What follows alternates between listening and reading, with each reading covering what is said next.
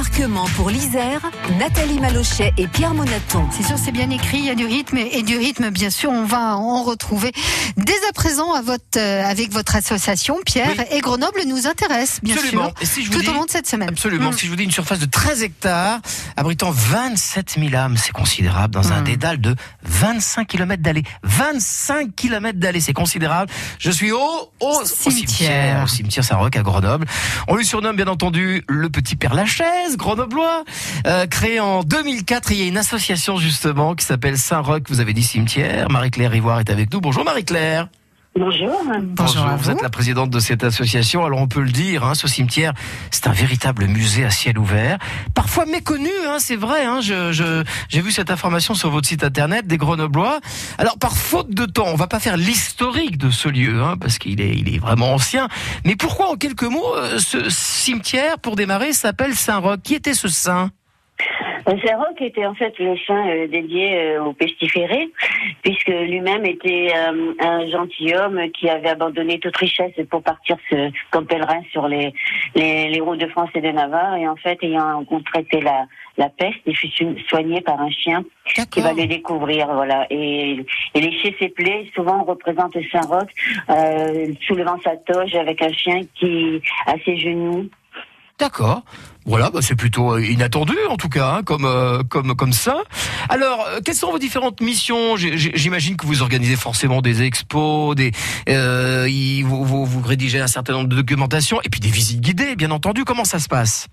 Et bien sûr, la- l'activité la plus visible de notre association sont les visites, hein, puisque nous entraînons donc les Grenoblois à venir découvrir un lieu qui leur est souvent méconnu, C'est ça. Très souvent méconnu, même pour les personnes qui viennent pour des inhumations, etc. Et tout, ne se rendent pas compte de la richesse qu'il peut avoir dans certaines allées du cimetière, les, les- souvent les allées les plus anciennes, bien sûr. Alors justement, hein, quand on, on, on parcourt les allées de, de ce cimetière, forcément, d'une certaine manière, on a l'impression de remonter le cours du temps. Hein. C'est ça qui est intéressant, c'est d'aller aussi à la rencontre de ceux qui ont contribué, on va dire, à l'essor de la ville de Grenoble. On y trouve des, des- des scientifiques célèbres, des militaires, des hommes politiques, des, des peintres. Alors quelles sont justement aujourd'hui les tombes qui suscitent toujours le, plus d'intérêt auprès des visiteurs Bien, ça dépend. Il y a déjà les plus visibles, hein, celles qui ont été sculptées par les, sculpteurs les plus renommés euh, de, Grenoble au 19e siècle. Hein. Nous retrouvons des œuvres de Aimé Hervois, de Victor Sapé, euh, euh, d'Urbain Basset, etc.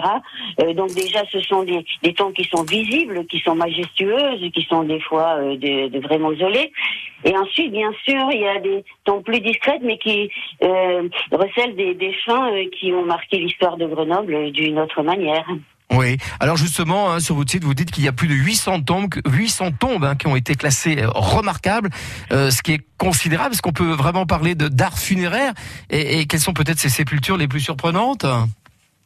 Alors, euh, on- oui, bien sûr, euh, bien sûr que c'est de la- l'art funéraire. D'ailleurs, euh, le cimetière de Grenoble est riche hein, en symboles Ouais. funéraires. hein. Le, le 19e siècle est très inventif euh, pour cela.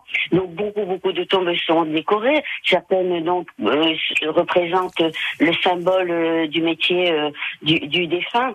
Et puis, vous me demandez les, lesquelles Oui. étaient les plus remarquables. Mais comment déterminer entre une qui est visuelle et un autre qui a un destin particulier C'est vrai que nous faisons souvent référence à, on va dire, euh, euh, notre mascotte du cimetière, c'est une petite dompteuse de 17 ans qui s'est fait tuer par son lion et donc euh, et dont la tombe est tout à fait particulière, sobre mais particulière. Et parce que ce destin Exactement, c'était une, histoire qui s'était déroulée à la foire des rameaux, si ma mémoire est bonne. C'est ça, tout à fait, en 1891. Ouais.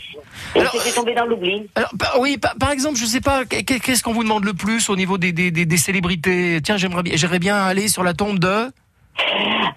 Fait, ça se passe pas comme ça. Les gens Oui. on leur propose soit des visites thématiques. Et à ce moment-là, ils savent qu'ils vont faire une visite euh, sur les, les gantiers ou sur les médecins euh, euh, du 19e siècle, des peintres, etc. Alors, vous parliez de Gantier, il y a la tombe, par exemple, de Xavier Jouvin chez vous, hein, Oui, qui, qui, sûr, qui est l'inventeur de la célèbre main de fer. On parlait de la ganterie tout à l'heure dans, dans notre émission, ça c'est très, très important. Puis nous avons aussi la famille Perrin, Madame Anne-Camille Perrin, euh, de la dynastie des grands Perrin. Bien. Et puis bien d'autres, euh, bien sûr, évidemment. Bon, on pourrait faire un feuilleton radio, hein, un jour une tombe, euh, et je pense qu'on on apprendrait, on apprendrait beaucoup de choses. Bon, alors il nous reste très peu de temps, Marie-Claire. que- euh, comment s'organisent les visites et quels sont peut-être les, les événements à venir là très prochainement concernant votre association en quelques mots?